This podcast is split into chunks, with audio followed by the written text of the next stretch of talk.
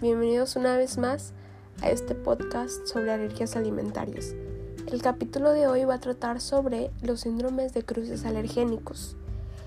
Como sabemos, determinadas sensibilizaciones mediadas por G a aeroalérgenos se asocian significativamente con hipersensibilidad a algunos alimentos.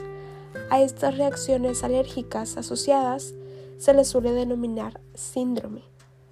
La base inmunopatológica de estas asociaciones clínicas radica en la reactividad cruzada entre antígenos de especies taxonómicamente distantes, que a su vez es debido a las semejanzas moleculares que existen entre sus epítopos.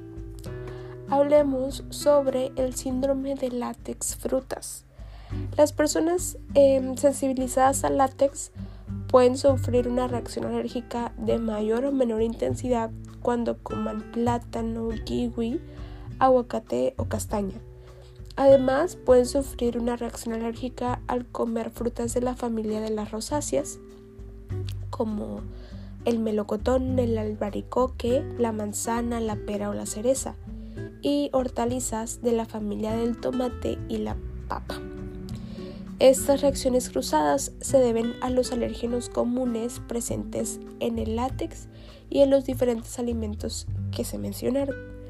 Los síntomas son parecidos a los de la alergia a los alimentos, siendo menos frecuentes los síntomas digestivos y más típicos los cutáneos por contacto directo y los nasales o el asma tras la inhalación del polvo de objetos que contienen látex. Algunos síntomas leves que podemos encontrar en este síndrome son picor, lagrimeo, enrojecimiento ocular, irritación nasal, enrojecimiento, abones en las manos y tos seca. En cuanto a los síntomas graves, em, podemos encontrar dificultad respiratoria o sibilancias, asma, opresión torácica o rubor, palpitaciones y mareo, hipotensión y choque anafiláctico. La gravedad de las reacciones inmediata depende del grado de sensibilidad de la persona y de la cantidad de alérgeno que ingrese a su cuerpo. Em, hablemos ahora de la alergia al polen de malezas.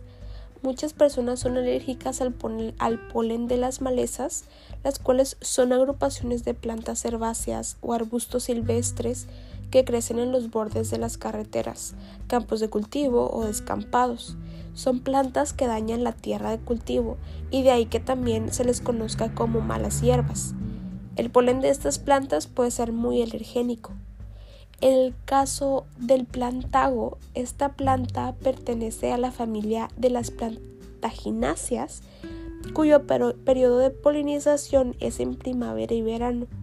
Existe una asociación de la alergia al polen y del plantago y alergia al melón por compartir alérgenos comunes.